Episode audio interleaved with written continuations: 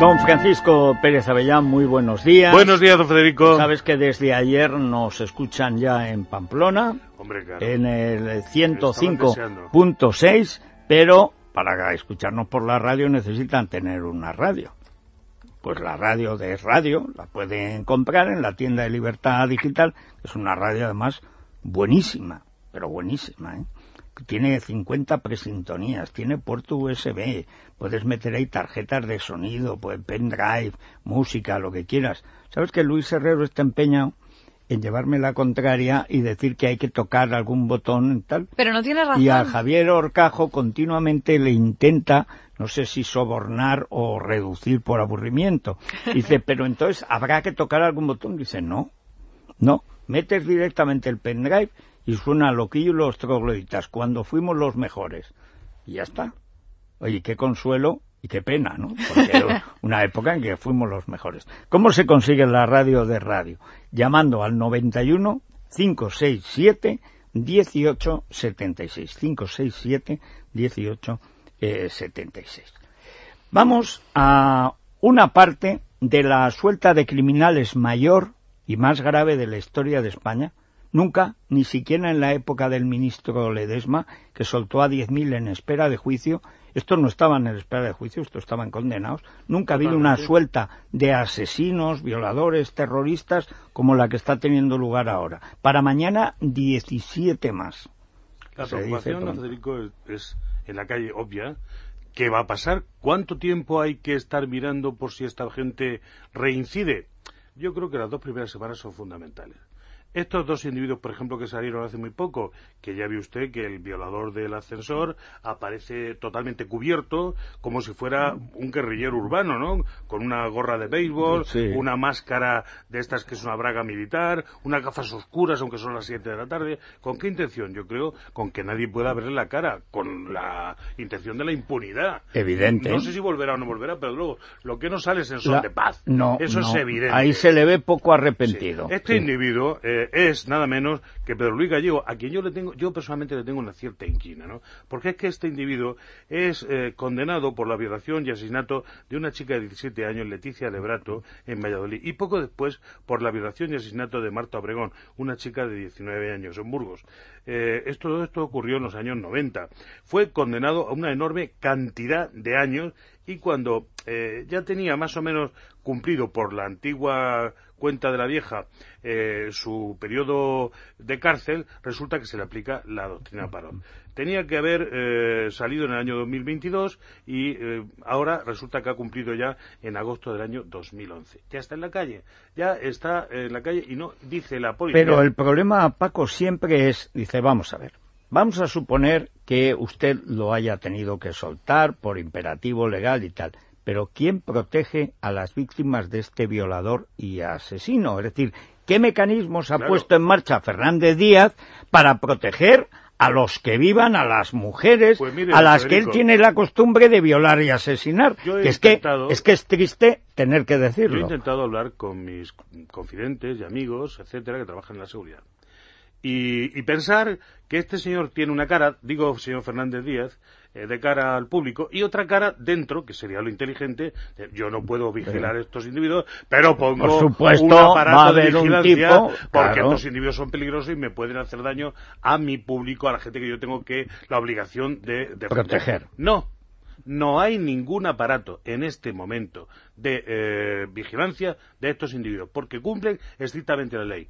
Bueno, oiga, es que no se trata de no cumplir la ley, se trata de que usted tiene que proteger a los ciudadanos. Evidente. Protéjalos como si estos fueran delincuentes nuevos. Bueno, hay una cuestión. No es por los decir, viejos, eh, por ejemplo, hechos. ¿por qué hay policías protegiendo el Ministerio del Interior?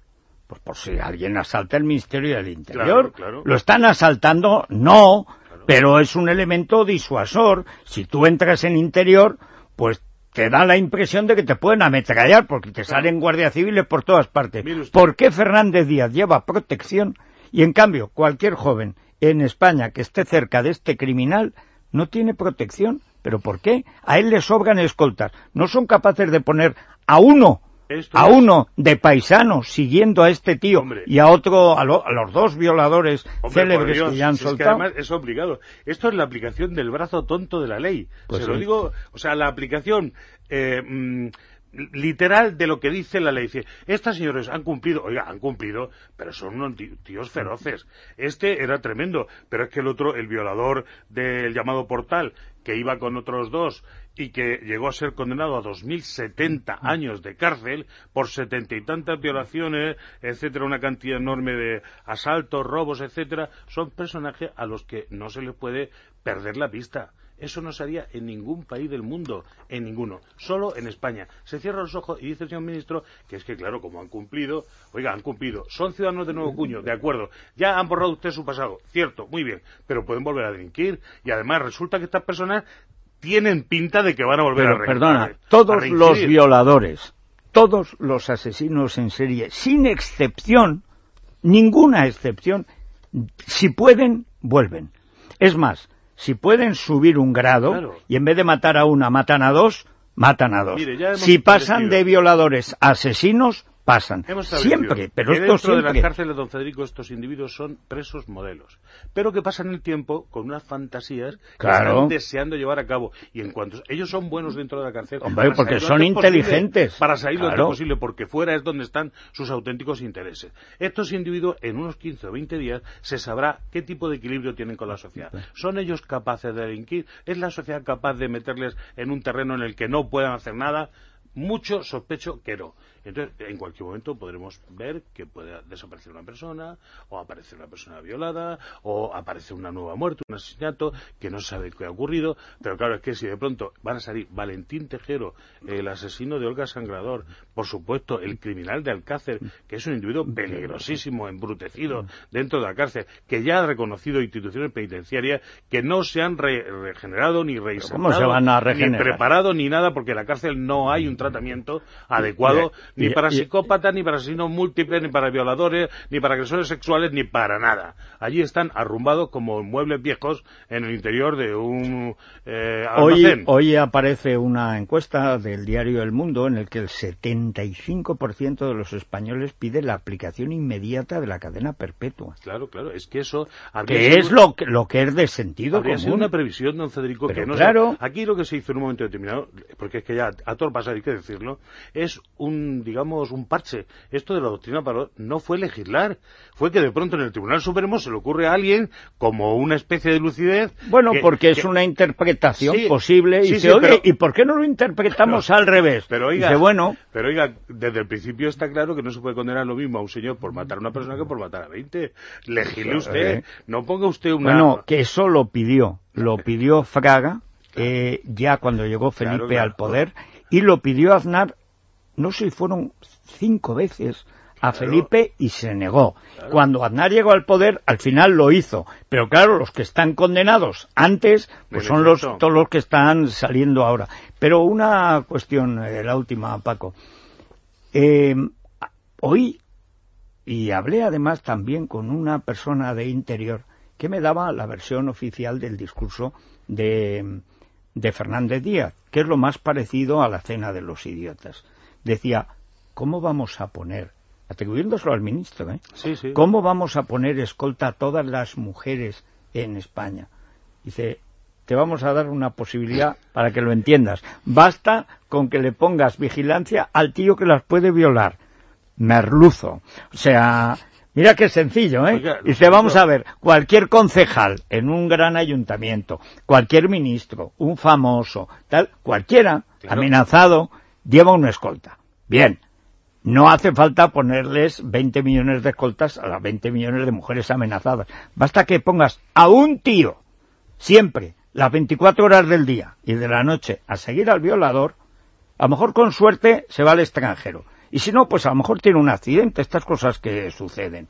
Pero por supuesto, eh, la foto, estos observatorios para la violencia doméstica, ¿cómo no han sacado las fotos actualizadas de estos violadores? No han sacado nada, no hay... Pero ¿para qué están? Todo este rollo feminista subvencionado. Y, el caso es que, bueno, estamos a la espera de qué es lo que puede ocurrir y qué van a hacer estos individuos, porque obviamente no han salido a la calle a vivir como ciudadanos. Y además, la propia situación de que haya sido una cosa masiva impide que estas personas se puedan, eh, de una forma normal, integrar en la sociedad. No, pues no, hay nada preparado, es decir, tenía que haber habido algún comité receptor. ¿De qué manera nos enfrentamos a esto? Porque estos tipos son peligrosos. ¿Y qué se dejan hacer? Porque dentro de las cárceles se han negado, por ejemplo, a, seguir determinados programas. Es decir, que vienen en son de guerra. Pero, bueno, pues, eh, en fin, lo vamos a ver, desde luego, Dios no lo quiera, pero como suceda lo que muy posiblemente va a suceder, otra violación y otro asesinato,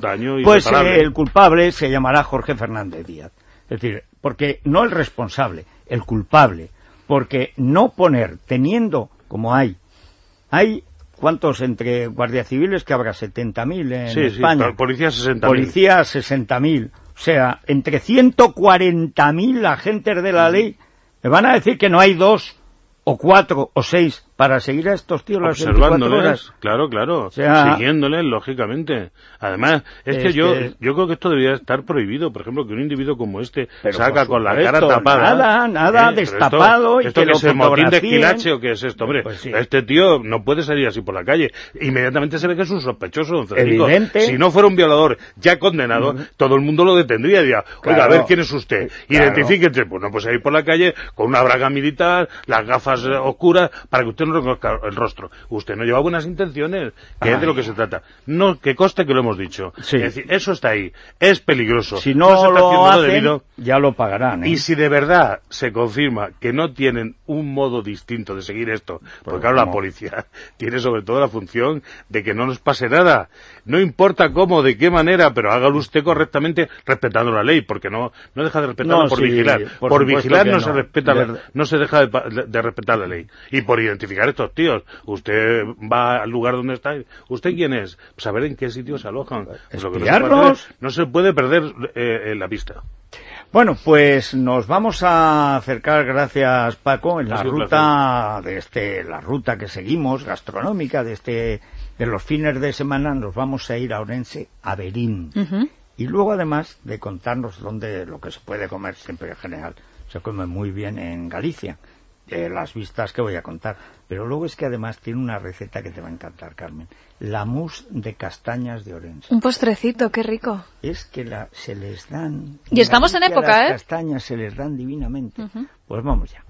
Es la mañana de Federico, con Federico Jiménez Los Santos.